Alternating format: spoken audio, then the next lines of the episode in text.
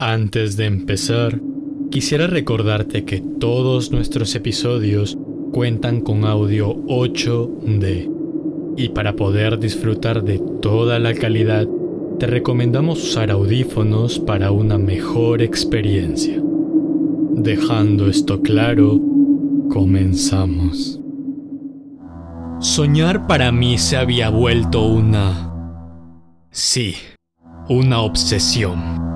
Solo quería dormir para poder soñar y hacer lo que quisiera dentro de mis sueños.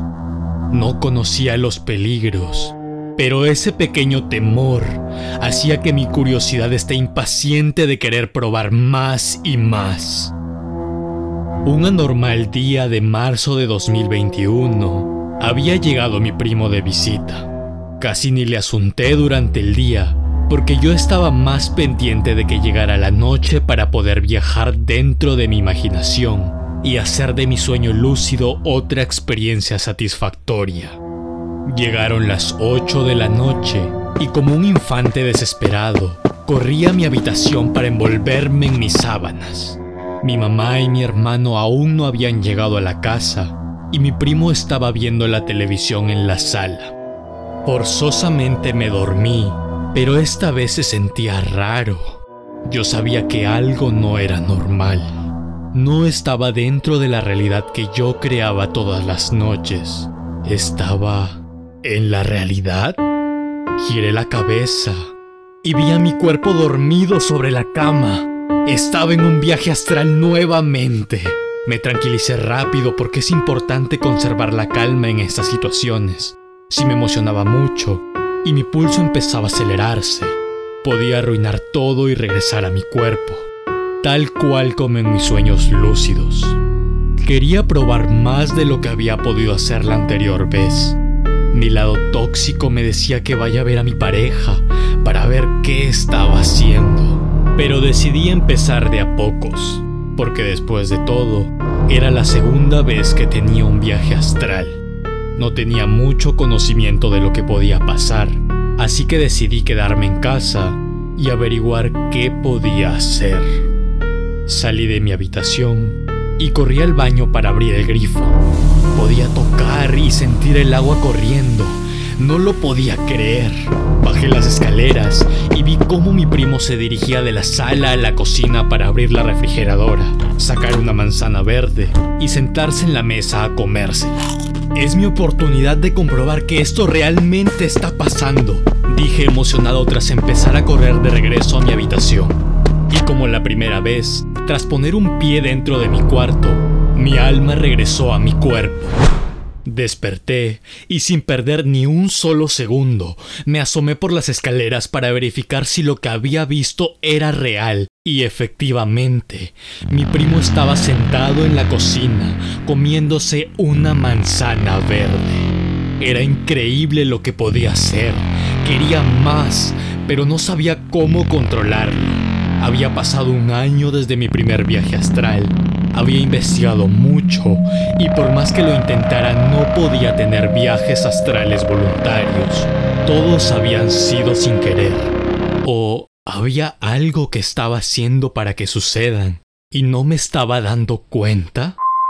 Hasta ahora no le he encontrado respuesta y decidí dejar de manifestarlo, pero esta vez por miedo. Una amiga que conocía más del tema me dijo que los viajes astrales también tienen sus peligros, porque lo que sale del cuerpo es el alma o el subconsciente. No se sabe con claridad, pero si no logras volver a tu cuerpo, puedes quedar en la nada y despertar nunca más. Tras escuchar esto quedé perplejo la curiosidad a lo desconocido ya no era divertido, se había tornado aterrador y ahora temía volver a tener un viaje astral por miedo a quedarme atrapado y dejar de existir. O aún peor, quedarme vagando eternamente. Aunque como toda persona curiosa, la chispa siempre queda dentro de uno así sea bien en el fondo. Yo aún quería saber si podía salir de mi casa y viajar a cualquier lado sin importar el miedo que tenía. A pesar de no poder tener viajes voluntariamente, seguí investigando. Aprendí que para poder recorrer el mundo exterior, tenía que haber lugar por donde mi alma pudiese salir. Mis ventanas son pequeñas y por ahí no podía. Así que si existía una próxima oportunidad, trataría de que fuese de tarde para poder dejar la puerta abierta pero esa oportunidad nunca pudo concretarse, o al menos como hubiese querido. Tuve un último viaje astral, días antes de ponerme en contacto con Punto Muerto, en julio de 2022, y esta vez sí pude salir de mi casa, pero no fue como pensé que sería. Fue aún peor. Era como un dron, o mejor dicho como un globo porque no tenía control. Estando fuera de casa, podía volar. Me elevé lo suficiente como para poder ver todo el parque que está cerca a mi casa, pero llegó un momento donde no podía dejar de subir. No sabía qué hacer. Mis latidos iban acelerándose, pero sabía que debía mantenerme sereno, si no cualquier cosa podía pasar. Tenía miedo de elevarme demasiado Ahorita llego a la capa de ozono y me muero, pensé. Traté de tranquilizarme e intenté bajar a mi jardín. Me demoré como 10 minutos hasta finalmente conseguirlo. Ya estando ahí me senté y podía sentir la paz de la madrugada. Observaba las calles completamente vacías y solo el sonido de la suave brisa del viento acompañaba mi soledad. Vi un árbol grande a lo lejos y dije voy a ese árbol. Me elevé nuevamente, con un poco más de control, pero no perfecto, y llegué a otro parque que estaba un poco más lejos de mi casa. Sabía que el parque era real, tan real que no podía ser un sueño lúcido. Este sí era un auténtico viaje astral. Pero, ¿había salido de mi cuerpo a ver parques? Igual sabía que intentar cosas más complejas iba a costarme mucho, quizás hasta la vida, porque con solo pararme me elevaba y descender me costaba una eternidad.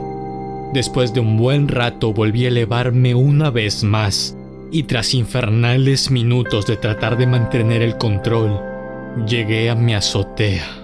Esta vez sí tuve miedo porque al inicio sentía que me alejaba mucho y en mi mente resonaban las palabras que me había dicho a mi amiga.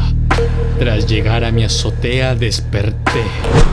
Me sentía contento de haber podido experimentar un poco más de los viajes astrales, pero aún más de haber podido regresar a mi cuerpo y no quedarme atrapado. No soy un experto sobre el tema, pero si llegas a tener un viaje astral, podría darte unos cuantos consejos que ya habrás podido escuchar durante la historia. El primero es, trata de mantener la calma, porque si te emocionas puedes echar todo a perder, incluso quedarte atrapado. Segundo, averigua más sobre el tema por tu cuenta, porque las experiencias son distintas, y al ser una capacidad digna de pocas personas, no hay la información suficiente para todo lo que podría ocurrir dentro de los viajes astrales.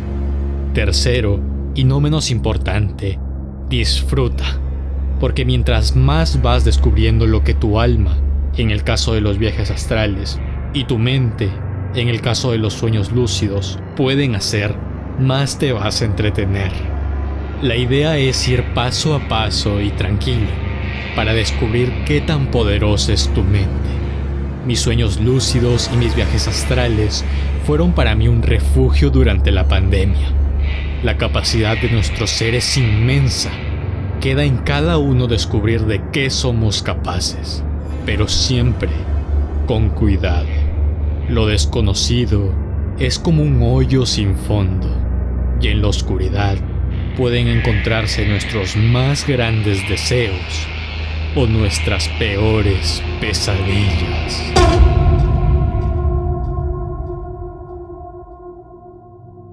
Este programa está basado en anécdotas únicas que nos han sucedido a personas como tú y como yo. Anécdotas donde el tiempo se vuelve irreal. Aquel momento donde la desesperación y miedo empiezan a ahogar tus pensamientos, donde tus latidos suenan tan fuerte que sientes que será la última vez. Ese momento es el que denominamos punto muerto. Si tienes alguna historia, no dudes en comunicarte con nosotros en cualquiera de nuestras redes sociales. Y puede que el siguiente caso sea el tuyo.